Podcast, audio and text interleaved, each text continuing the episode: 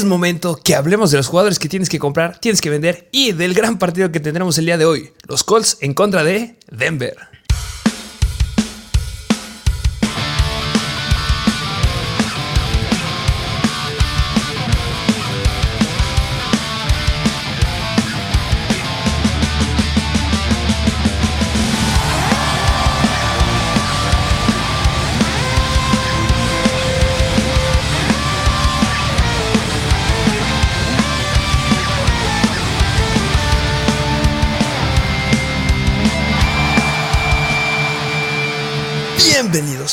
Nuevo episodio de Mr. Fantasy Football. Episodio de Sell que a lo mejor muchos podrán considerar, ah, ¿para qué ver el episodio de Sell? ¿Por qué no me interesa nada? Yo creo que, a mi punto de vista, además del episodio de waivers, yo considero que los waivers, uno es bien importante, en segundo, claro que tienes que también saber start and sit, pero el episodio de Sell es bien importante porque con estos movimientos es cuando te juegas casi casi el ganar tu liga, entrar a playoffs o quedarte atrás. Sí, muchos de los que son primeros jugando fantasy como que no saben muy bien qué onda con los trades, pero lo acabas de decir bien. O sea, lo dijimos al inicio, en el draft se gana cierto porcentaje de, de la liga, como un 60-70%, pero haciendo los trades es como vas a asegurar ya el puesto de quedar en primer lugar, porque hay jugadores que no han rendido, que han sido malos, y vamos a hablar de ese tema ahorita. Y también vamos a ver los jugadores que, por cambios que ha habido en el equipo, por lesiones que ha habido en el equipo, que son relevantes y tienes que ir a buscarlos porque después ya no los vas a poder alcanzar. Sí, sí, completamente. Así que, y mira, yo así como una pregunta antes de entrar de lleno en los jugadores que tienes que comprar y vender, yo considero que también en una liga no se trata de estar haciendo trades cada semana, cada ratito. Yo considero que luego con unos dos, tres trades que hagas bien, bastante bien, buenos, logras cambiar tu equipo de una manera bien significante. Sí, tampoco se trata de hacer una locura y estar cambiando cada semana a alguien. No, o sea, es hacer estrategia, no hacerlo todas las semanas. O sea, cuando tengas un jugador que tenga valor, hacerlo. Y si no tiene valor, pues lo aguantas. O sea, hay el momento indicado para hacer todos los trades. Y si alguno de tus jugadores de tu liga brinca en alguno de los episodios de Buy and Sell, pues tienes que ir por él. Eh, trate unas noticias rapiditas. este se retira el indiscutible y gran wide receiver de los Tampa Bay Buccaneers, Cole Beasley. El buen Cole Beasley que nada más duró, ¿qué? Fueron dos semanas con Tampa Bay y ya. No le, no le gustó el calor, no le gustó el huracán que les cayó allá. Se retira, se va con su familia. Eh, bastante bueno. Eh, otras noticias relevantes. No juega el día de hoy. Jonathan Taylor. Que ese punto lo vamos a tocar más al ratito cuando hablemos del juego del Thursday Night, pero pues una baja bien importante porque es un jugador que está ocupado en todas las ligas. Exactamente. Y ya último noticia relevante. Bueno, ok, te recuerden que están todas las noticias en nuestro perfil de Instagram de Mr. Fantasy Football. Vayan a seguirnos. Y esta no es noticia, es chisme. Tom Brady se va a divorciar. Válgame Dios. Impactará en fantasy. Vamos a verlo ahorita. Ah, no te la sabías tampoco, ¿eh? No. ¿A poco? Así es. Y no entrenó el día de ayer, no entrenó, no formó parte del entrenamiento, estuvo al lado este, con una playera normalita. Y sí, eh, se va a divorciar, entonces podría tener un impacto importante porque justamente aparecemos en programa de chismes, pero... tuvo problemas y tuvo, este, tuvo problemas con su esposa porque regresó a la última temporada, que es esta, y ahorita está divorciando. Entonces, vamos a ver qué pasa en los Tampa Bay Buccaneers. Ah, mira, eso sí era lo esperado. Y eso yo creo que nada más confirma más que yo creo que esta sí ya es última temporada en la NFL. Definitivamente, aunque ya va a estar en su casa solito. No sé, a lo mejor se avienta otra más, ya. Ah, ya veremos. Este, vamos al episodio de Bayern ¿te parece? Vámonos de lleno. ¿Qué te parece? Empezamos con los jugadores, como siempre, que tienes que vender. Vámonos de lleno con el running back de los Green Bay Packers y es el buen Aaron Jones. Aaron Jones, eh, la semana pasada estuvo entre jugadores que sí tenías que vender o que tenías que comprar. Eh, yo no creo que vaya tanto de Aaron Jones, porque Aaron Jones es un jugador que tiene talento. Ahorita tú me dirás tu punto de vista. Pero estos Packers no le están dando el trabajo que hubiéramos esperado de Aaron Jones. Sí, no, es decir, de hecho, cuando nos preguntaban mucho en el Start and Seed y en los live streams de los domingos, decíamos que ya habíamos visto tres escenarios. Uno en el que Aaron Jones ya le ha ido bien, otro en el que habían estado 50-50 él y AJ Dillon, y otro en el que AJ Dillon había sido el relevante como que el parteaguas iba a ser este juego en contra de los Patriots. Y Aaron Jones, pues 16 acarreos, parecen bien, también 6.9 yardas por acarreo, muy bueno, pero AJ Dillon tuvo 17 acarreos y por aire AJ Dillon tuvo dos targets y Aaron Jones cuatro targets. Es decir, se volvió a ver un 50-50. Que, también lo llegamos a decir, ¿eh? que esta era una defensiva complicada. Los Patriots se colocan como la tercera mejor defensiva en contra de los running backs. Y en la semana 3 fueron en contra de Tampa Bay, que son la cuarta mejor en contra de los running backs. En la semana 3 nos dio 7 puntos fantasy. En la semana 4, 14 puntos fantasy. O sea, mejoró Aaron Jones. AJ Dillon sigue estando por abajo en los puntos fantasy. Semana 3, 5 puntos fantasy. Y semana 4, 9.4. ¿Cuál es la situación aquí? Que Aaron Jones ya está pareciendo atractivo. Que si tienes Aaron Jones, es un, esta semana no fue la que te esperabas para decir, ah, ya regresó por completo, pero estás así como, ah, mira, un rayito de esperanza para que mejore mi equipo. Es momento de venderlo. Sí, sí, sí, sí. Y además, mira, vamos a decir unas cuantas estadísticas de, de acarreos y snapshare, lo que lleva Aaron Jones y AJ Dillon a lo largo de la temporada. En cuestión de acarreos, AJ Dillon lleva el 49% de los acarreos y Aaron Jones el 41%, es decir, está ocupando más ataque terrestre AJ Dillon y pues con buena razón está hecho para eso el buen AJ Dillon. Y en cuestión de snaps, en todo lo que llevamos del 2022, Aaron Jones lleva 61% y AJ Dillon 54%, bueno, casi 55%, así que pues, en las dos estadísticas es casi casi un 50-50, así que da miedo con Aaron Jones. Y, que también se viene algo importante. En Acarreos de zona roja, que era lo que nos empezaba a gustar un poquito más con Aaron Jones, que después de lo que vimos en la semana 1, que fueron dos acarreos, eh, perdón, fue, fueron este, más bien de AJ Dillon, de lo que nos llamaba la atención de J. Dillon es que solamente iba a tomar oportunidades en zona roja. Es lo que quería decir. Porque en la semana 1 tuvo dos acarreos dentro de la yarda 5. Entonces fue como, ok, parece ser que Aaron Jones va a estar un poquito más ocupado en el campo y AJ Dillon puede ser en situaciones cortas. Después vimos cómo cambió un poco, porque AJ Dillon solamente tuvo dos acarreos en semana 2, semana 3, en cada una de las dos, dos acarreos dentro de la yarda 20 y Aaron Jones los volvió a tener igual, o sea, empataron. La semana pasada era ser era ver cuál iba a ser el indiscutible ahí en esas oportunidades. Y AJ Dillon le dio la vuelta otra vez a Aaron Jones. Dos acarreos dentro de la yarda 20. Y Aaron Jones solamente se quedó con un acarreo dentro de la yarda 20. Me va a dar miedo porque seguramente en la próxima semana en contra de los Giants, que son la docea pero en contra de los running backs, va a haber alguno que lo busquen en target en zona roja, que no ha pasado en las últimas dos semanas. Y si es AJ Dillon, ya es la estocada final para Aaron Jones y de verdad no veo un escenario en que pueda mejorar. No estoy diciendo que sea malo, ojo ahí. Puede ser un running back dos bajo sin ningún problema. En contra de los Giants yo lo considero así. Pero si lo puedes vender por un running back uno, estás a tiempo. Sí, sí, completamente de acuerdo. Pero pues ahí lo tienen, ese es Aaron Jones. Vámonos al siguiente jugador que tienes que vender, que es wide receiver de los Philadelphia Eagles y es el ganador, el ex ganador del Heisman, Devonta Smith. Eh, Devonta Smith se tiene que ir. Ya lo habíamos mencionado. Ya había estado eh, en los episodios de Buy. Después de la increíble o más bien irreal semana 3 que nos dio en contra de Washington. Washington, la tercera peor defensiva en contra de wide receivers. Pero ya fue decepcionante esta semana. Sí, porque, bueno, también, bueno, vamos a decir lo que hizo, porque la semana pasada en contra de Jacksonville tuvo cuatro targets, tres recepciones nada más para 17 yardas. Y yo creo que mucho tuvo que influir también que el clima en ese partido fue abismal, pero digo, cuando AJ Brown se quedó con siete targets y Dallas Goddard con seis targets, pues tampoco es como para que tuvieras quedado con tan poquitos números porque ellos sí lograron producir. No, y justo por eso es que repite aquí en esta lista de Devonta Smith. Si hubiera estado con un clima hermoso, bellísimo, no estaría aquí porque no te lo querrían comprar. Simplemente puedes ocupar ese dato de, oye, ¿sabes qué? Semana 3, 30.9 puntos fantasy. Fue irreal. Y en la semana 4 no le fue bien porque llovió. Y si te la compran, lo vendes a un buen precio. A final de cuentas, es un wide receiver que no vas a meter. En esta semana yo no lo meto en contra de Arizona y no lo meto en la siguiente semana en contra de Dallas. Ambas están dentro del top 10 en contra de wide receivers. Entonces, si lo puedes llegar a vender por algo que sea un poquito más sólido, no sé, un wide receiver que esté un poquito infravalorado, este, um, no sé quién se te puede ocurrir que puedas llegar a conseguir a cambio del buen este, Devonta Smith.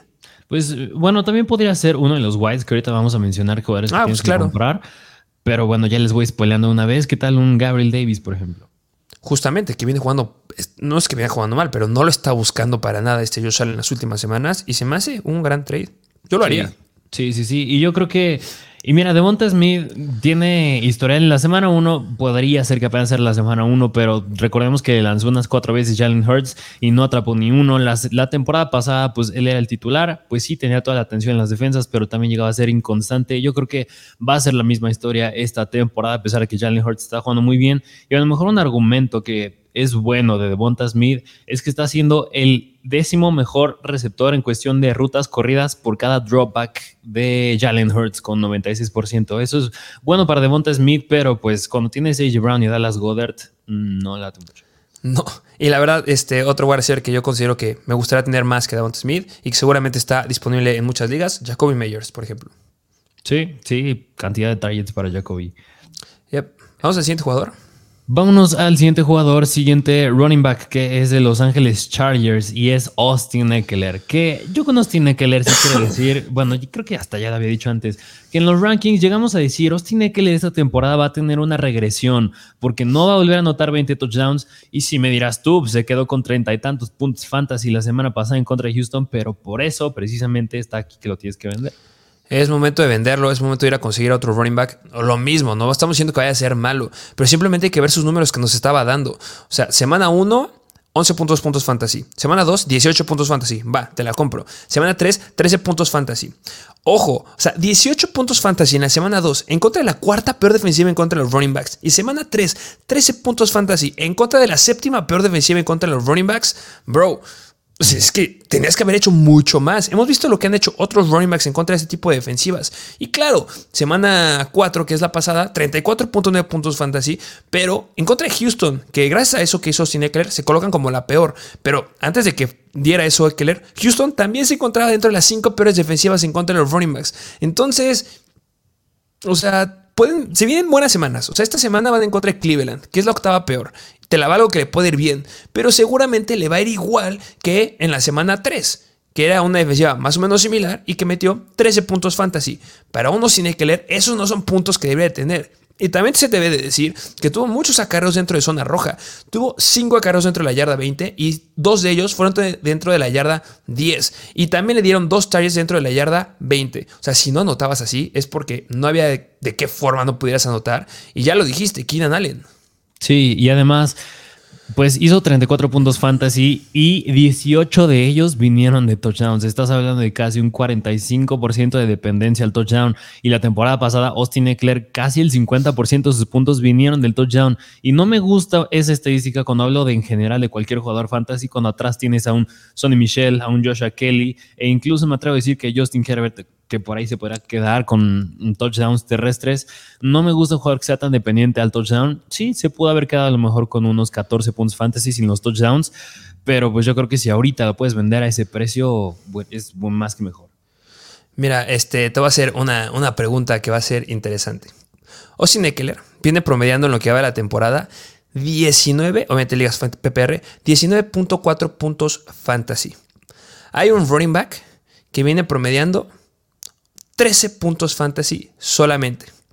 Viene teniendo eh, en promedio por partido solamente unos 18 acarreos en comparación con Eckler que va a tener unos 14 acarreos. Ese running back lo puedes conseguir, o sea, se te hace un, buen trade, ¿no? No te digo todavía quién es, pero Austin Eckler por un running back que viene promediando muchos menos puntos en fantasy y que solamente tiene 4 acarreos más este, eh, por partido, ¿podrá ser algo que llegues a aceptar?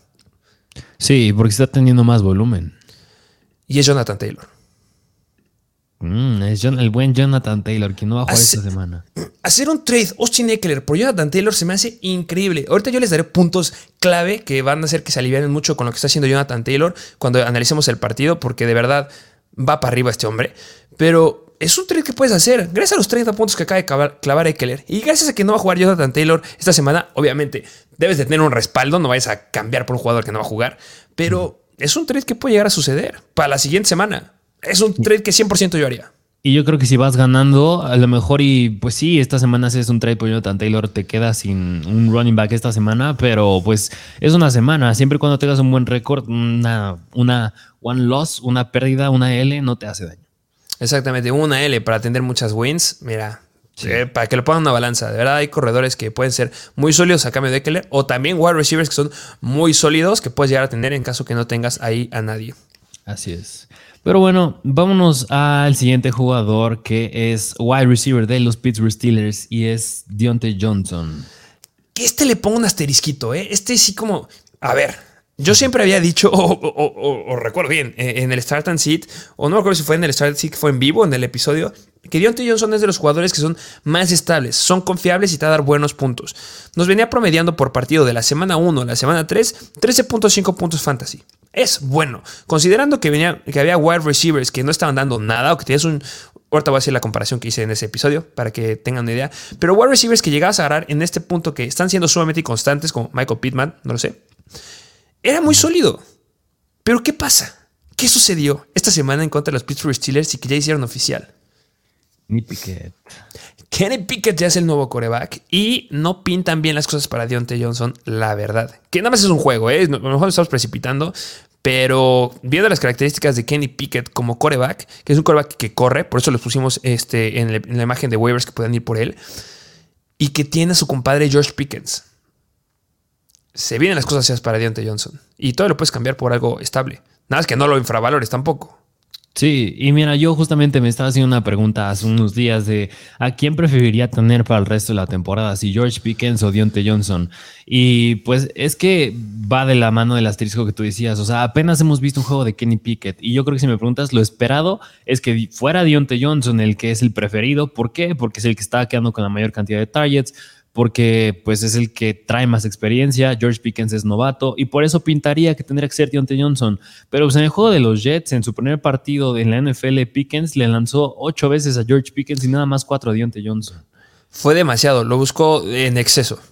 Sí, y yo creo que por eso, mm, o sea, hasta yo no podía creer que lo estaba diciendo, pero yo creo que sí, a lo mejor y prefiero a George Pickens para el resto de la temporada que a Deontay Johnson que podrán cambiar las cosas, pero eh, esta semana es complicada para los Steelers porque van en contra de Buffalo. Y ya sabes que en contra de Buffalo las cosas son bien complicadas. O puede ser los Colts y que te hayas hecho una limpia un día antes y les ganes, que no sé cómo sucedió. O puede que te vaya muy mal y que te blanqueen y te cumplan lo que son. Porque los Buffalo Bills, de verdad, son buenos en contra de los wide receivers. Son la quinta mejor defensiva en contra de los Whites. Entonces se complican bastante las cosas para los wide receivers de, este, de los Steelers. Sí, así que pues, si pueden vender a Dionte Johnson, yo creo que yo sí lo haría. Sí, pero, consigan a alguien de un buen calibre, ¿eh? No lo vayan a infravalorar y lo vayan a andar cambiando por un Darnell Mooney o lo vayan a andar cambiando por... Sí, es que también puede pasar.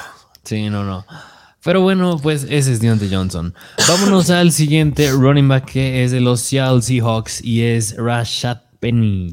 Rashad Penny, Penny, Penny, que valga semana que nos dio. Eh, quedó, creo que, no sé si fue el top 1 o top 2 eh, en Fantasy esta semana.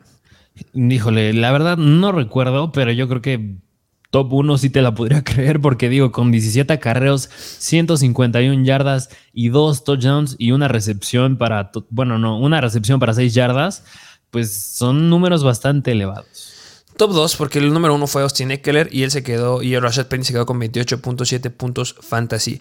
Promedió 8.9 yardas por acarreo, ¿lo puedes creer? Es que Rashad Penny es un grandioso running back. O sea, es un buen es un running back con mucho talento, pero es, yo creo que si me preguntas, el running back más propenso a lesionarse de toda la NFL, si no es que el jugador más propenso a lesionarse. Después de Dalvin Cook. Sí, sí, de verdad. Este, sí, promedió 8.9 yardas por acarreo porque tuvo tres descolgadas de más de 20 yardas y una de ellas fue de más de 40 yardas. O sea, por eso lo logró. Y también porque, porque le jugó a los Detroit Lions. Y sabemos que si le juegas a los Detroit Lions, te enfrentas a la mejor ofensiva de la NFL, no lo puedo creer, y a la peor defensiva de la NFL. Muy gracioso. Pero justamente te da la oportunidad de dar este tipo de juegos. No lo voy a repetir, no. O sea, si tienes a Rashad Penny, que ya está en muchos waivers, que ya muchos lo habían soltado, no va a pasar. Van en contra de los Saints. La quinta mejor defensiva en contra de los running backs. Si puedes conseguir algo, no te estoy diciendo algo sólido, un running back uno, no, porque no lo vas a conseguir, no. Al menos que haya alguien tan iluso en tu, en tu liga. Pero si puedes conseguir otro running back que tenga potencial, o sea, de verdad, yo sí haría el cambio. Este, no sé tú, pero un Híjole, no es que se me va a ver muy atascado. ¿Por qué no cambiarías tú? Iba a decir Isaiah Pacheco o Rashad Penny. ¿Por cuál te irías? Eh, no, pues yo, ahí sí yo creo que Rashad Penny. Sí, porque es un, un running back que está disponible, pero un Ramon, un Ramondre Stevenson. Ramondre Stevenson, sí, podría ser. Podría ser, tiene potencial Ramondre Stevenson. Y además, mira, Rashad Penny, pues es un, es un, buen running back, pero no es el mejor running back puro, es decir, ese es Nick Chubb. Y si fuera Nick Chubb, pues no estaría aquí. Pero como no lo es, y porque también en el partido Kenneth Walker tuvo ocho acarreos, también Henry Smith es un coreback que corre siete acarreos. Rashad Penny no tiene volumen por aire, es decir, en lo que va de toda la temporada apenas tiene 3.8% del target share del equipo, o sea, es muy bajo, o sea, estás hablando que ese, ese número lo empatas con jugadores como Sonny Michel, Justice Hill y Mike Boone. Para un running back que se supone que es el titular de su equipo. No, no, va, va para abajo, va para abajo. Algo bueno que pueda pasar con Rashad Penny es que después de esta semana que se encuentra en New Orleans, van a encontrar Arizona, Chargers, Giants y Arizona otra vez. Arizona es la novena peor defensiva en contra de los running backs, pero los Chargers son la tercera peor y los Giants son la doceava peor. O sea, podría llegar a ser algo interesante ahí, pero no me espero otro juego espectacular. Yo sí lo cambiaría. Eh, hasta, yo lo que yo sí consideraría seriamente es a lo mejor un, un Michael Carter. ¿Y por qué? Por si se llega a lastimar Brice Hall, porque tiene potencial. Aquí, Rashad Penny, si se lastima otro running back, sigue siendo lo mismo. Porque tiene otros running backs atrás. Sigue estando DJ Dallas atrás. Travis Homer en IR. Pero sigue estando Kenneth Walker. O sea, no veo cómo pueda subir el potencial de este hombre. Sí, no. Así que si pueden hacerlo de verdad, vendan a Rashad Penny. Vámonos con el siguiente running back, que este pues, es una mención y ya, porque es como la quinta vez que lo mencionamos, es los Kansas City Chiefs y es Clyde Arcelor. Que va de la mano de mi comentario, que por eso tenía mucho en la mente Isaiah Pacheco. Eh, dijeron que le iban a dar más volumen a Isaiah Pacheco y desplazado totalmente a Jerick McKinnon ya no tuvo oportunidades Jerry McKinnon, tuvo como dos acarreos o dos snaps, no me acuerdo, pero bastante malos sus números. Isaiah Pacheco tuvo mucho más volumen en comparación a la semana número 3, porque tuvo 11 acarreos, 11 acarreos para 63 yardas y este, tuvo 3 acarreos dentro de la yarda 20 y uno de ellos fue dentro de la yarda 10. Me gusta cómo pinta Isaiah Pacheco. Es un running back que sí es del séptimo round, quinto séptimo round, uno de esos dos. Y este, y tienen que empezar a voltear a alguien más. Por algo lo jalaron. No va a ser Jerry McKinnon. Clyde Arcelor ahorita viene dando números. O más bien, dio. Porque ya pasó. Ya tuviste que haberlo cambiado la semana pasada. Dio números espectaculares. Em, bueno, 22.4 puntos, puntos fantasy son buenos, pero no son espectaculares porque van a caer. Y ya le están pisando los pies, los talones. Entonces, yo prefiero a alguien más. Y mira, analizando que por eso vayan a las guías de Mr. Fantasy, ahí está esta gráfica donde vemos la cantidad del snapshare repartido semana tras semana de los running backs de los Kansas City Chiefs. Clyde Arcelor la semana 4 ya subió a 55% de los snaps, pero el de Jerry McKinnon cayó a 22%, de estar en casi 50%, cayó hasta 22% y el de Isaiah Pacheco subió de 8 a 22%. Poco a poco va a empezar a desplazarse esto. Van a encontrar a los Raiders que son media tabla. Después dos partidos sumamente complicados. Em, tiene muy buen antecedente Cleado Arceler de buenos puntos. Hablo en esa temporada, ¿eh? en otras temporadas, porque siempre se lastima también. Este promedio por partido en puntos fantasy 18.9. Es algo muy valioso. Y se lo puedes vender a alguien que vaya perdiendo, a alguien que tenga Jonathan Taylor, a alguien que tenga, te diría Christian McCaffrey, pero ya pasó ese momento, o a alguien que tenga a, otros wide receivers que no le están armando. Llamar Chase, que anda bastante corto, que te, te late un trade. Llamar Chase, Clay Arceler, si es que el que tiene a llamar Chase no viene ganando. Sí, sí, yo creo que sí. Sí, sí, 100% lo haría y aún más porque yo creo que Clyde Arcelor lo puede relacionar con el argumento que, bueno, que dije de Austin ver hace rato, que es que está siendo muy dependiente al touchdown y, van a caer esos touchdowns. Así es. Em, pues vamos al siguiente jugador.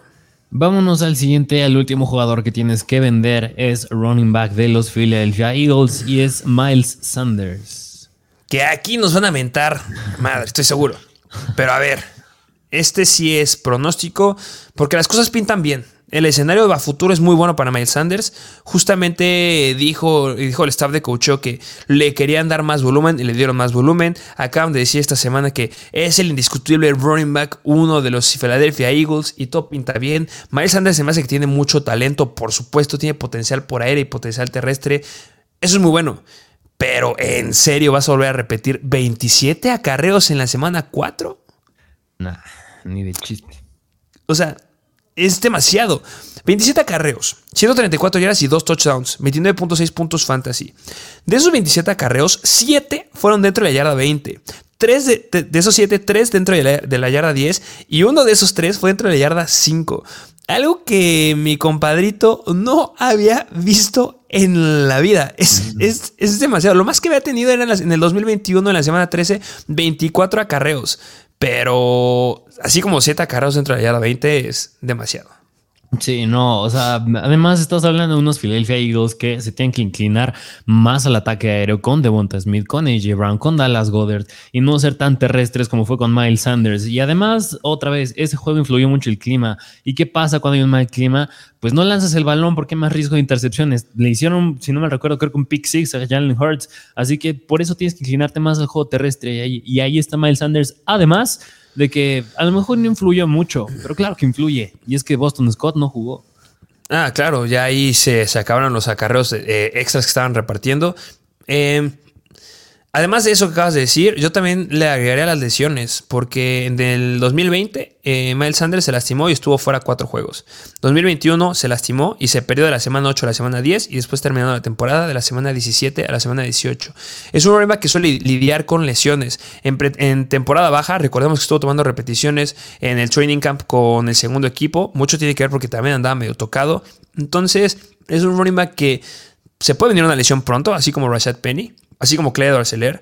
Y las cosas se vienen negras, porque cuando se lastima va a tardar mucho tiempo en volver a retomar lo que tenía. Y ya puede llegar a ser una lesión más fuerte. Lo digo, el escenario que tienes padrísimo. Y muchos te lo pueden llegar a poner en, los jugadores que tienes que ir a comprar. Y va, te la valgo. Pero simplemente por antecedentes y porque puedes llegar a conseguir un running back uno sólido, yo sí haría el trade. Y además, el target share que tiene Miles Sanders no es nada bueno, porque con 7.6% 7.6% de los targets. Estás hablando que estás el mismo target share que Damian Harris, que Khalil Herbert, que pues, apenas fue titular una semana, incluso peor que Alvin Camara. Que Alvin Camara pues, llega con dos partidos sin jugar. Justamente, o sea, hay que analizar la profundidad y yo sí haría un trade que me dolería porque viene jugando muy bien, así como aparentemente Clyde, pero las cosas se pueden ir para abajo. Eh, que, que yo prefiero a Miles Sanders sobre Clyde, pero cambiar a los 12. Sí, de acuerdo. Pero pues ahí los tienen. Esos son los jugadores que tienes que vender caro esta semana. Vámonos ahora a los jugadores que tienes que comprar, por los que tienes que hacer un trade, empezando con el wide receiver de los Indianapolis Colts, el buen Michael Pittman. Michael, Michael Pittman de los horrendos Colts, que qué mal. Este. Qué mal. No lo están usando. De verdad, esperamos algo mejor. O sea, de verdad, no sé qué está pasando aquí. Porque si tú te puedes analizar, semana uno en contra de Houston fue un partido raro. Pero fue muy favorecedor para, para los Colts, más específicamente para Michael Pittman, porque tuvo 13 targets, 121 yardas, 9 recepciones, 27 puntos fantasy. Muy bien. Houston hoy en día se coloca como la décima mejor defensiva en contra de los wide receivers. Semana 2 no jugó. Pero semana 3 y semana 4, que fue Kansas City y los Titans, Kansas City es la octava peor defensiva en contra de los wide receivers. Y los Titans son la cuarta peor en contra de los wide receivers. Y solamente me promediaste de los dos juegos en ligas PPR 10 puntos fantasy. ¿Qué está pasando aquí? Sí, sí, o sea, porque más interesa a los Titans, ¿no? Juegan en contra de los Titans. Hay Michael Pittman. Este, pues Michael Pittman está haciendo un wide receiver. Pues a ver, de entrada, ese wide receiver 1. En la semana 1 nos hizo unos veintitantos puntos fantasy, es decir, está siendo bastante relevante. Su participación de rutas corridas por cada dropback de Matt Ryan está siendo bastante bueno. Es el catorceavo mejor wide receiver. No parecería mucho, pero pues está siendo bastante bueno. Y Michael Pittman pues ¿qué más te digo? Pues es, que es elite. Sí, es lo que yo acabo de decir ahorita, que semana 1 muy buena y semana 3, semana 4 con buenos escenarios ha caído mucho, pero sigue teniendo una buena repartición, sigue teniendo un buen target share. Este, esta semana van en contra de Denver, la segunda mejor defensiva en contra de wide receivers, pero es Pitman debe ser un wide receiver que no le tiene que hacer ni cosquillas esto, o sea, de verdad da buenos números, eh, me gustó que esta semana ya lo buscó en zona roja, lo buscó dos veces dentro de la yarda 5 simplemente no se pudo quedar con anotaciones porque solamente se quedó con tres este, recepciones. Deben de buscarlo más. Yo espero que ya mejore mucho. Después de esta semana que es complicada en contra de Denver, viene Jacksonville otra vez, que es el partido que se perdió en la semana 2, que son media tabla en contra de los Whites. Pero después repiten los Titans, que ya lo dije, son la cuarta peor en contra de los Wide Receivers. Y después van en contra de Washington, la tercera peor. Después vienen los Patriots media tabla, luego las Vegas Raiders media tabla. O sea, ya no se vuelven a enfrentar a defensivas complicadísimas. Tiene un buen cierre de temporada. Yo sí lo buscaría, hagan el intento, porque puede que el que tenga Pittman esté muy frustrado. Y este le puede llegar a clavar un, trade entre Deontay Johnson y Michael Pittman. Sí, además de que Moali Cox no se va a volver a quedar con dos touchdowns y con la baja de Jonathan Taylor, yo creo que esta semana pues, se inclinan más al ataque aéreo y ahí entra Michael Pittman. Ojalá, que ya es bien impredecible lo que puedan llegar a hacer, pero todavía estás a tiempo de poder hacer un trade eh, antes que empiece el partido de hoy. Sí, pero bueno, pues ahí lo tienen, vayan a hacer un trade por Michael Pittman. Vámonos al siguiente jugador, al siguiente running back, que es de los New York Jets y es el novato Breeze Hall. Señorón. Igual que el señor Clyde Barceler que siempre repite en la zona de jugadores que debes de vender. Ya les dije, vayan por Breeze Hall, empiecen a Breeze Hall, amen a Breeze Hall. De verdad, que, o sea, va a seguir subiendo cada vez más su potencial. O sea, Ah, te toca decir algo, porque yo siempre digo cosas buenas. ¿Para qué y, mira, y mira, me da coraje porque en una liga yo te quise hacer un trade por Breeze Hall y para que vean lo difícil que es que no me lo quisiste aceptar porque de verdad sabes tú el potencial que tiene Breeze Hall. Y es que en la semana pasada ya vimos por primera vez superar en cantidad de snaps a Hall a Michael Carter. Ahí les va, porque la semana pasada Michael Carter 43% de los snaps y Breeze Hall 67% de los snaps. Y ahorita, ahorita les decimos la estadística de las oportunidades, pero también en oportunidades ya está superando a Michael Carter, Breeze Hall. Justamente, semana 3, Michael Carter tuvo 11 acarreos. Semana 3, en contra de Cincinnati, Breeze Hall tuvo 8 acarreos. Pero en esta semana, Semana 4, en contra de Pittsburgh, solamente tuvo 9 acarreos Michael Carter y Brice Hall 17 acarreos. Y hablando de targets, el buen Michael Carter se quedó con 3 y Brice Hall 6 targets. Sí, o sea, además de que, pues sí, Brice Hall parecía no ser un running back, es por aire, porque se parece a Derrick Henry en ese aspecto, pues sí está siendo relevante por aire. Y ya, y sí me gustó que, pues, pues se vio bien, le dieron más chance con ya Zach Wilson en los controles. Y ojo, ¿eh? se quedó solamente con un touchdown, que todos dirán, ah, por eso la salvó.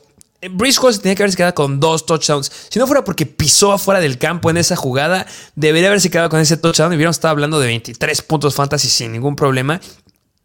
Y, al final, cuando ya está en una situación en la que debían, anotar, no fueron por aire, no fueron a buscar a Corey Davis, no fueron a buscar a Garrett Wilson, última jugada para que puedan anotar y no se quedaran con un gol de campo, fueron a correr con Brice Hall, estiró la bola, después fombleó, pero pasó el balón en la zona de anotación y anotó. O sea, en verdad, 5 carreras dentro de la yarda 20, 3 de esos 5 fueron dentro de la yarda 10 y 2 de esos 3 fueron dentro de la yarda 5. Además que tuvo un target dentro de la yarda 20. Sí, así que Brice Hall es un jugador por el que 100% sí ya ganó un trade. Tiene por amor de Dios futuro por delante. Ya no quiero que esté aquí, de verdad. Vayan por él, es el jugador favorito para que lo consigan. Esta semana van en contra de Miami, que son media tabla. Ya va a estar con. O sea, de verdad, ya son muy escasos los, los bell cows en la NFL. Jugadores que dominen 100% en acarreos a su equipo. O sea, uno es Derrick Henry, otro que, bueno, parecería como que sí, como que no a veces. Nick Chubb, este, mm, Jonathan Taylor, debería de. Eh, Christian McCaffrey. Y ya los demás son consensos. Sí. Sí, sí, sí, 100%. Y mira, por ejemplo, hablando de los jugadores que hemos mencionado, a lo mejor y te late que podrías hacer un trade Miles Sanders y Dionte Johnson por Brice Hall y Michael Pittman. Ah, ah, por los dos. Oh, O sea, sería un uno a uno, de dos por dos. Oh, me gustaría, ¿eh? Me gustaría. Yo sí lo haría. Pues si te sale, que yo creo que puede haber necesidad en el que sí. O Clyde Edwards por Brice Hall. Sí, 100%. Porque al fin y al cabo estás hablando de running backs que no los agarraste como tu running back uno y que al final de cuentas Briscoe no tiene nada de atrás. O sea, Briscoe es el que estaba atrás y ya rebasó el que estaba primero. Cosa que todavía le falta que le pase a, Christian McCaffrey, a Christian McCaffrey, a Clyde Arcelor, ya dijimos con Isaiah Pacheco y Miles Sanders tiene el riesgo de lesiones y el clima que tuvo mucho que ver esta semana. O sea, Briscoe las cosas mejoran, mejoran y mejoran y tiene todo el físico y la capacidad de ser un bell. Y ya les dije también en el episodio pasado de Brian Sell, el cierre de temporada que, que tiene Briscoe es irreal. Todos los playoffs de fantasy, semana 15 en contra de Detroit, la segunda peor en contra de running backs. Semana 16, Jacksonville, que son la sexta peor en contra de running backs. Y semana 17, semana de campeonato, en contra de Seattle, la cuarta peor en contra de los running backs. O sea, de verdad, va a ser un jugador que ya después de mediados, después de, mediados de temporada nadie lo va a querer soltar. Sí, así que pues ahí lo tienen. De verdad, hagan un trade por Breeze Hall. Pero bueno, pues vámonos al siguiente jugador, al siguiente wide receiver que es de los Buffalo Bills y es el buen Gabriel Davis, que Gabriel Davis pues tuvo un juego bastante deficiente en el juego de los Ravens y los Bills, pero pues también ese juego se vio afectado mucho por el clima, es decir, el clima empeoró de manera radical de un momento para otro porque pues Gabriel Davis nada más se quedó con tres targets y una recepción para 13 yardas. Y eso no es su realidad. O sea, Gabriel Davis tiene que estar acaparando la mayor cantidad de target share después de Stephon Diggs. Que sí debemos de pedir disculpas, yo personalmente. Me disculpo por haberlo recomendado en todas las opciones que nos daban. Lo llegué a recomendar demasiado. Pero está justificado. Los Ravens son la peor defensiva en contra de los Whites pero el clima afectó demasiado. Pero ya no debe volver a pasar. Van en contra de Pittsburgh esta semana. La séptima peor en contra de wide receivers. Y después viene Kansas City, que se espera que sea un juego de muchos puntos. O sea, de verdad, Josh Allen en contra de Patrick Mahomes. Deben de romper la barrera de los 60 puntos fantasy, de los 60 puntos entre los dos. Debe haber muchos touchdowns. Esta semana, Josh Allen no volteó a ver a Gabriel Davis. Pero debe de mejorar. O sea, recuerden lo que vimos en la semana 1. Yo espero que su media de targets retome y que sea unos 7 targets por partido, porque Josh Allen tiene toda la capacidad de hacerlo. Sí, va a seguir estando detrás de Stephon Diggs, pero un dato curioso es que Gabriel Davis ha estado más tiempo dentro del campo que Stephon Diggs, ¿eh? Ojo ahí. mira, y, y, a mí me gustaría agregar que no nada más es eso. O sea, en lo que va de toda la temporada del 2022, Gabriel Davis es el onceavo mejor receptor corriendo una ruta en la cantidad de los dropbacks totales que ha tenido Josh Allen. Es decir, en el 96% de los dropbacks que tiene Josh Allen corre una ruta Gabriel Davis. Está siendo el onceavo y, y, ¿saben hasta dónde está Stephon Diggs? Que pues mira, le estoy bajando, bajando y ni lo encuentro. O sea, está hasta el 50, es el 50 con el 79% y Gabriel Davis es el onceavo mejor. Así que... Vayan por él. Vayan por él, de verdad, sumamente barato. No necesitas dar un wide receiver elite a cambio de Gabriel Davis. Puedes dar wide receivers que son media tabla. O sea, el que tiene a Gabriel Davis puede ser que vaya perdiendo porque lo llegaron a draftear algunos bastante arriba. Pero sin lugar a dudas puedes llegar a ser un trade. Um, ¿Qué te gusta? Un Tyler Lockett a cambio de Gabriel Davis. Sí. Sí, sí, sí. sí pues es algo que puede llegar a pasar sin ningún problema. Entonces, vayan por él, consíganlo, las cosas deben de mejorar sin ningún problema para el buen Gabriel Davis. Así es. Pero bueno, vámonos al siguiente wide receiver que este repite, es los Houston Texans y es Brandon Cooks. Que, bueno, ahorita que pasemos a analizar a Brandon Cooks, porque es que tengo aquí una idea de un trade que me gustaría preguntarte. Este, Brandon Cooks Jugador sumamente infravalorado, que nadie lo quiere, que su nombre no brilla, porque no es tan espectacular aparentemente, y que igual en esta semana lo llegamos a recomendar demasiado y 18.7 puntos fantasy. Sí, sí, sí. Algo muy bueno. De verdad, es... Tú, ahorita tú nos vas a hablar de la cantidad de target share porque es increíble la que tiene este hombre, pero de verdad es un wide receiver que vale la pena tener porque la mayoría tiene como flex y que un flex te dé 18 puntos fantasy es irreal. Y, mira, lo recomendamos la semana pasada porque una, Brandon Cooks todavía no rebasa las 100 yardas en ningún partido. No lo hizo en contra de los Chargers, pero tampoco había tenido ningún touchdown y fue lo que ya tuvo en contra de los Chargers. Y mira, algo que me está gustando en los Houston Texans es que están, a pesar de que no hayan ganado ni un partido, están siendo un equipo que sabe competir que tienen los juegos cerrados, que sí sabe mantenerse al margen. Y cuando estás al margen, necesitas inclinarte al juego terrestre porque hay chances de ganar. Y ahí es donde entra Brandon Cooks, porque pues además de haberse quedado solo con, bueno, no solo, se quedó con siete targets, sigue siendo el líder de targets en su equipo. Y ahorita les menciono el target que tiene el total de la temporada, porque Ah, ah, ah, tiene el 25%, casi, bueno, 25.9% de, los targets totales de todo el equipo, de todo lo que va toda la temporada. Es decir, eso lo hacen el wide receiver, el mejor, el, bueno, el 16 mejor wide receiver. Que no pareciera mucho, claro, porque Davis Mills tampoco es un coreback que lance mucho el balón, pero cuando eres el líder de los targets de tu equipo y estás infravalorado, yo lo quiero en mi equipo. Es que está la cuestión individual. Individualízalo al equipo. O sea, porque del equipo se está quedando con el 29.5% de las yardas aéreas de todo el equipo. O sea, el 30% de lo que está generando los Houston Texans por aire es para Brandon Cooks. En el 25.7% de las veces que sale una ruta, le lanzan un pase. Y el porcentaje de targets que se queda el equipo, ya lo dijiste bien, 25.9%. Y de las yardas que genera por juego en promedio son 78 yardas, air yards, es decir, la cantidad de yardas de profundidad este, del pase donde sale este, el balón hasta donde lo atrapa. El potencial va muy corto. Brandon Cooks puede hacer muchas más cosas. En la temporada pasada nos llegó a dar hasta 6 juegos donde rebasó las 100 yardas. Ahorita todavía no sucede. Van en contra de Jacksonville, que obviamente lo único que tiene este Brandon Cooks, eh, que tiene los Houston Texans es él y este Demion Pierce. Pero un partido que les puedan llegar a competir, que los Jacksonville Jaguars vienen jugando bien, se me hace un escenario donde puede llegar a brillar Brandon Cooks y es un wide receiver que no le hace que vaya a encontrar una buena defensiva. Y de aquí en adelante, quitando el bike que tienen en la semana 6, Semana 7 en contra de los Raiders, semana 8 en contra de los Titans, semana 9 en contra de Filadelfia. Los Titans ya les dije que son la cuarta peor, pero las otras dos son eh, media tabla. Entonces puede llegar a generar cosas muy buenas.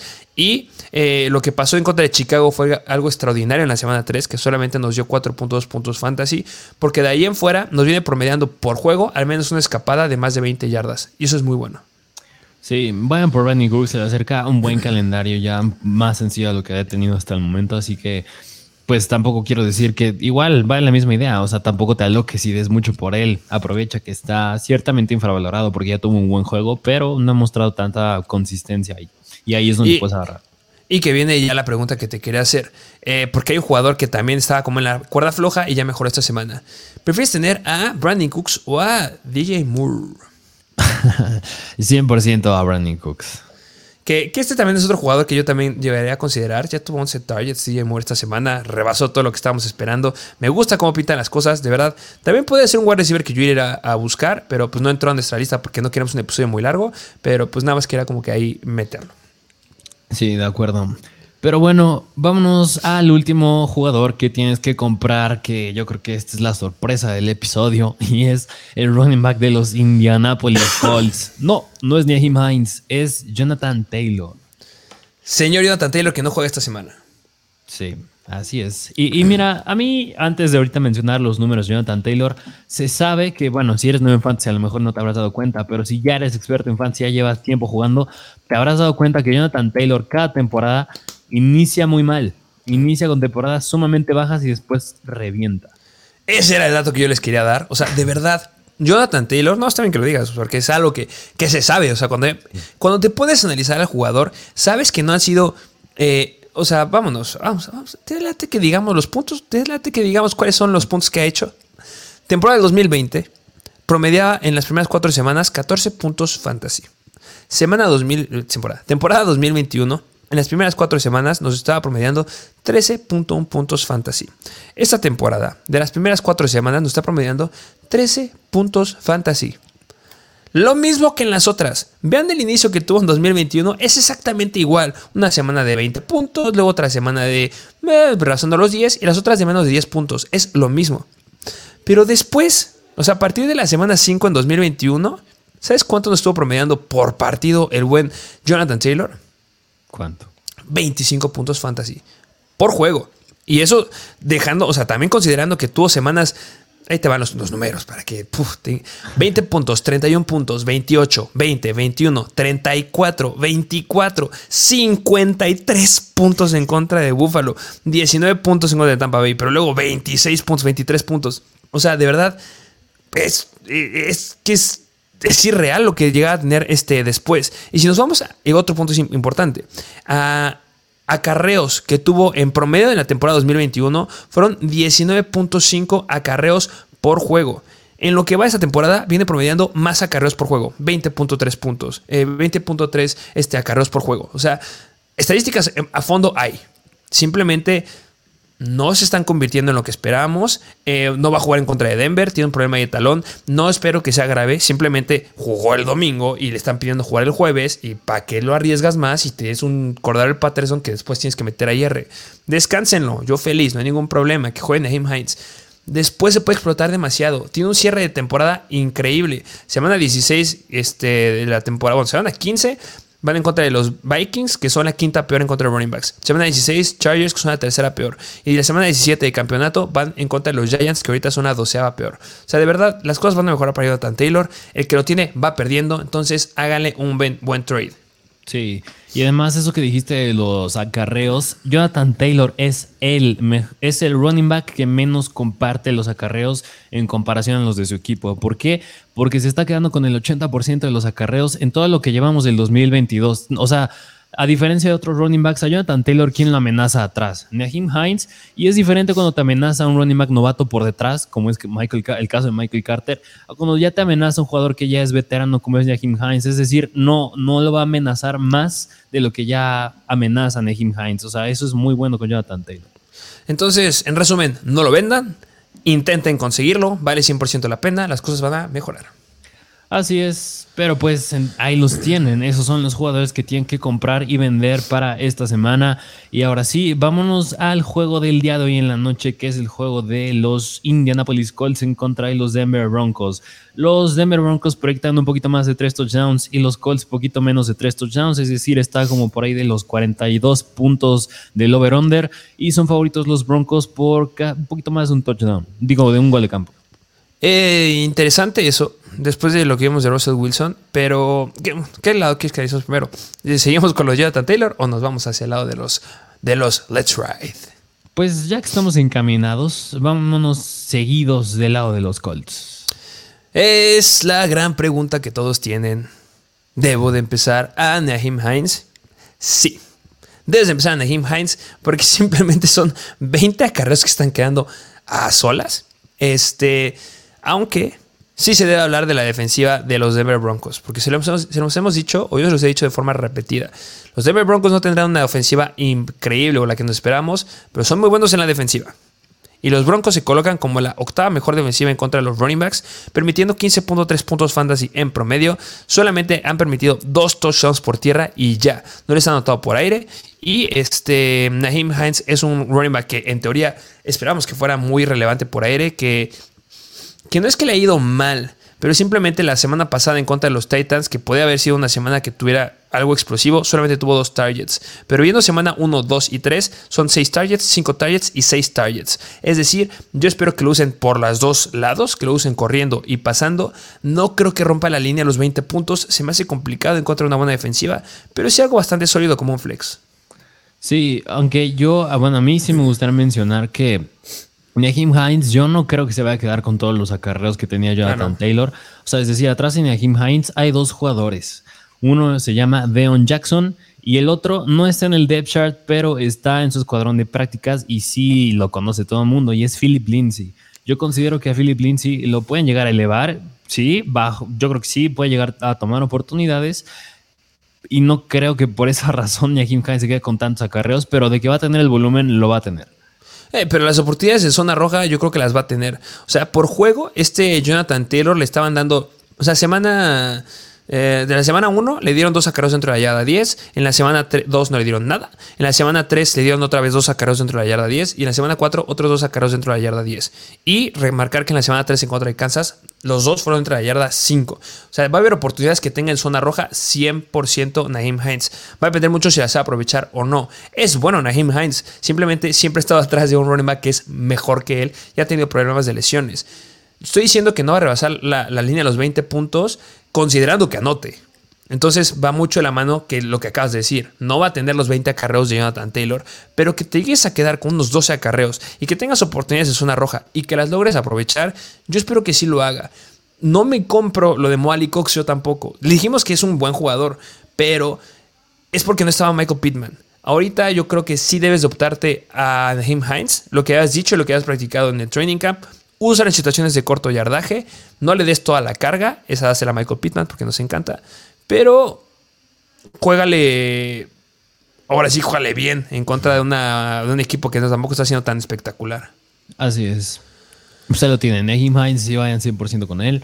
Pero vámonos ahora al ataque aéreo, porque yo creo que aquí hay mm, dos, a lo mejor casi tres jugadores que son de relevancia, que uno es Michael Pittman, Moali Cox, y el otro que yo creo que a muchos les podría empezar a llamar la atención es el novato Alec Pierce. 100%.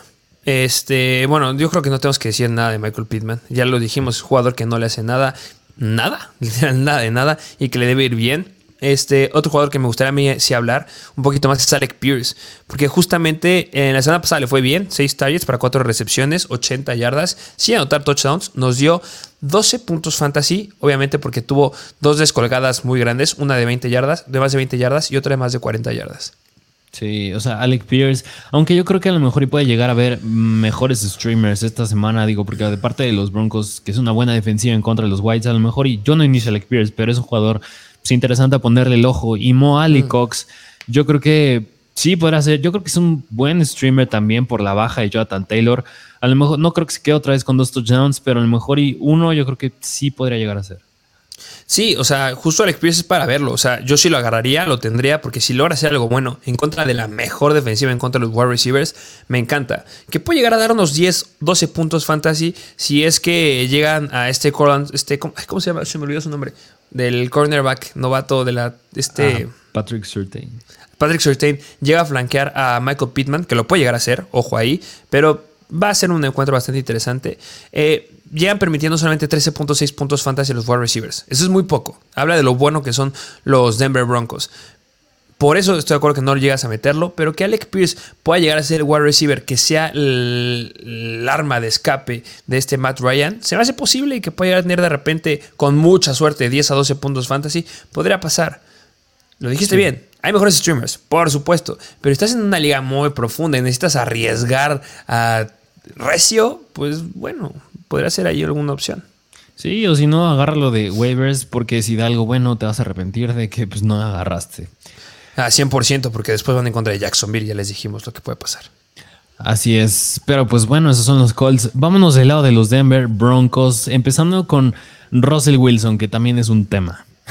que este, yo les dije, y sí, debe decir, que, que, iba a ser una buena opción esta semana, que ya tenía que retomar, volver a hacer lo que estamos esperando, porque los Raiders eran la, dentro de las cinco peores defensivas en cuanto a los corebacks. Y le fue bien. 29.9 puntos fantasy, tuvo 25 intentos de pase, o sea, es la cantidad más corta que ha tenido. O sea, al, al parecer, mientras lance menos, le va a ir mejor. Este. 237 yardas, dos touchdowns, bastante buenos. Y tuvo cinco pases de más de 20 yardas y uno de más de 40. Sí, así que Russell Wilson, Russell Wilson esta semana sí podrá ser un jugador considerar a iniciarlo, pero aquí yo te hago una pregunta. Por ejemplo, ¿prefieres a Russell Wilson o Jared Goff esta semana? Mira, Jared Goff va en contra de los Patriots y los Patriots se colocan como la novena peor defensiva en contra de los wide receivers.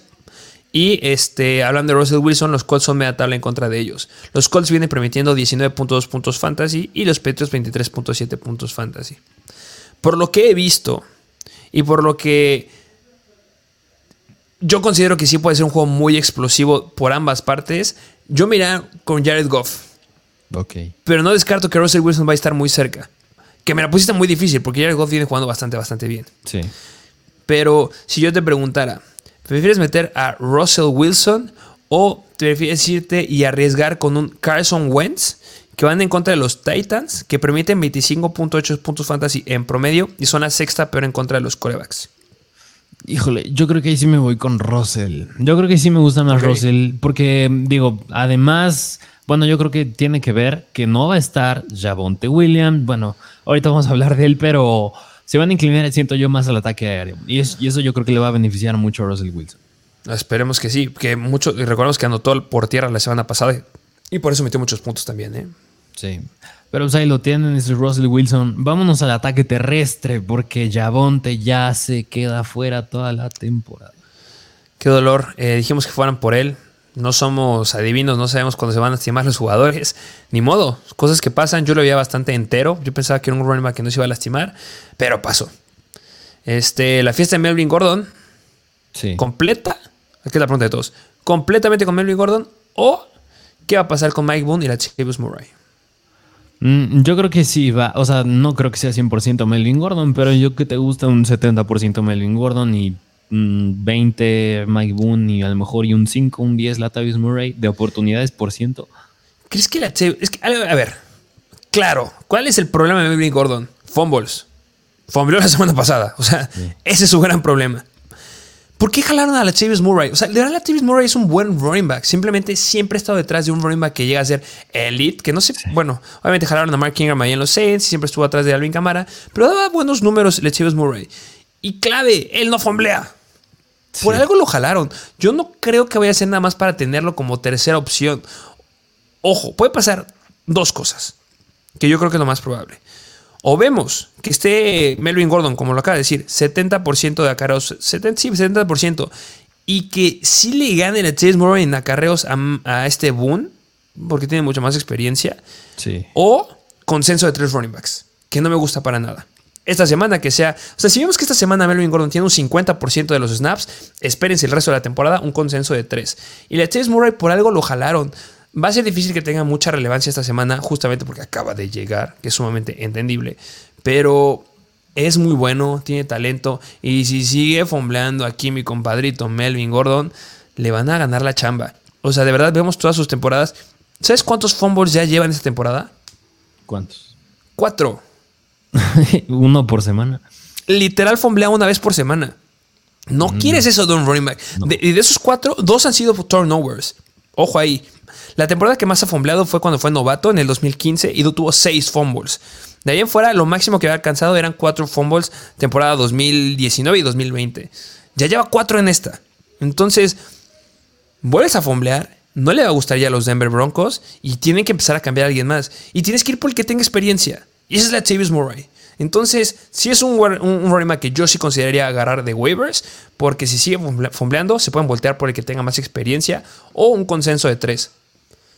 Sí, yo creo que yo creo que la opción va a ser que entre más Latavius Murray que Mike Boone. Yo creo que más esa posibilidad. Sí, que, que a final de cuentas ya vamos a hablar muy bien de Mike Boone, porque los waivers eran para esta semana. O sea, para esta semana sí puede ser que le gane Mike Boone, que obviamente en mis dos escenarios es Latavius Murray, porque eso es lo que debería pasar, pero el staff de coacheo de los Broncos es raro. Entonces, Mike Boone no es novato. Esta es su quinta temporada en la NFL. Tuvo más acarreos en la semana pasada porque mucho tuvo que ver el fumble de Melvin Gordon y también porque estuvo lidiando con una lesión al final del partido Melvin Gordon. Pero debes de voltearte porque tenga más experiencia. Y al menos en la semana 6 que van en contra de los Chargers, la tercera peor en contra de running backs, yo espero más este chama de la Latavius Murray, dependiendo de si fumblea o no fumblea Melvin Gordon. Pero Latavius es un jugador que no puede estar más en waivers, de verdad.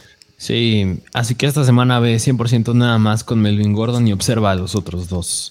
Sí, que si tienes a, a, Williams y este, necesitas ir por Melvin Gordon. Esa es la opción, ¿eh? Sí, así es. Pero bueno, pues es la situación del backfield. Vámonos al ataque aéreo, que aquí pues es hablar de... Pues antes entraba Albert Oh, pero ya es nada más Jerry, Judy, Corland Sutton. Jerry, Judy y Corland Sutton. Em, hablemos de la defensiva de los Colts. Que más que hablar de la defensiva de los Colts, que actualmente se colocan como la tercera mejor en contra de los receivers, yo creo que han sido escenarios de cómo se han dado los partidos. O sea, no, no creo que le afecte mucho a. No le creo que le afecte nada a Corland Sutton, que solamente hayan permitido 16 puntos fantasy los Colts a los wide receivers. Yo creo que eso lo puede romper sin ningún problema. Eh, em, lo empiezas como un wide receiver 2, es lo que ha sido toda la temporada Sutton. La pregunta sería Jerry Judy. La, semana pasada tuvo 5 targets para, para 4 recepciones y un touchdown. 15 puntos fantasy. ¿Te la avientas a meterlo esta semana? Mm, yo creo que sí, pero justamente ese es el punto que iba a mencionar ahorita. Yo creo que los veo Cortland Soto como un wide receiver 2 y Jerry Judy como un flex. Sí, justamente ya ser un, flex y hasta un poquito bajo, porque de verdad, mm, yo, yo sé que ya nos dijiste el over-under, pero se pueden cambiar mucho las cosas en este escenario y pueden pasar cosas que o le puede, o sea, o vuelve a anotar y le va bien, o no anota y se queda bastante corto. Sí, un flex con riesgo. Ajá, un flex con riesgo, me gusta. Sí, pero pues bueno, pues ahí lo tienen. Ese es el partido de hoy en la noche. Y bueno, esos son los jugadores que tienes que ir a buscar. Eh, recuerden que tenemos el contenido exclusivo, que vayan a checar el link que está en nuestra descripción. Ahí viene la guía de trades, vienen este, todo lo que estuviste hablando, el target share, el snap share, vienen los rankings, viene la posición, todo lo que les estoy diciendo de esta defensiva está rankeada en este lugar, es lo que viene en las guías Mr. Fantasy. Eh, se suben todos los viernes porque tenemos que aguantarnos un poquito más para tener los rankings de wide receivers, tight ends y, running backs y de los flicks este, lo más actualizados posibles. Me, al, suscríbanse, denle like, comenten. Este, ¿Algo más que agregar? No, pues ya, ya se la saben, sí, dejen sus opiniones, compártanlo también. Nos ayudará mucho a seguir creciendo de verdad. Pero pues bueno, pues sin más que decir, nos vemos a la próxima.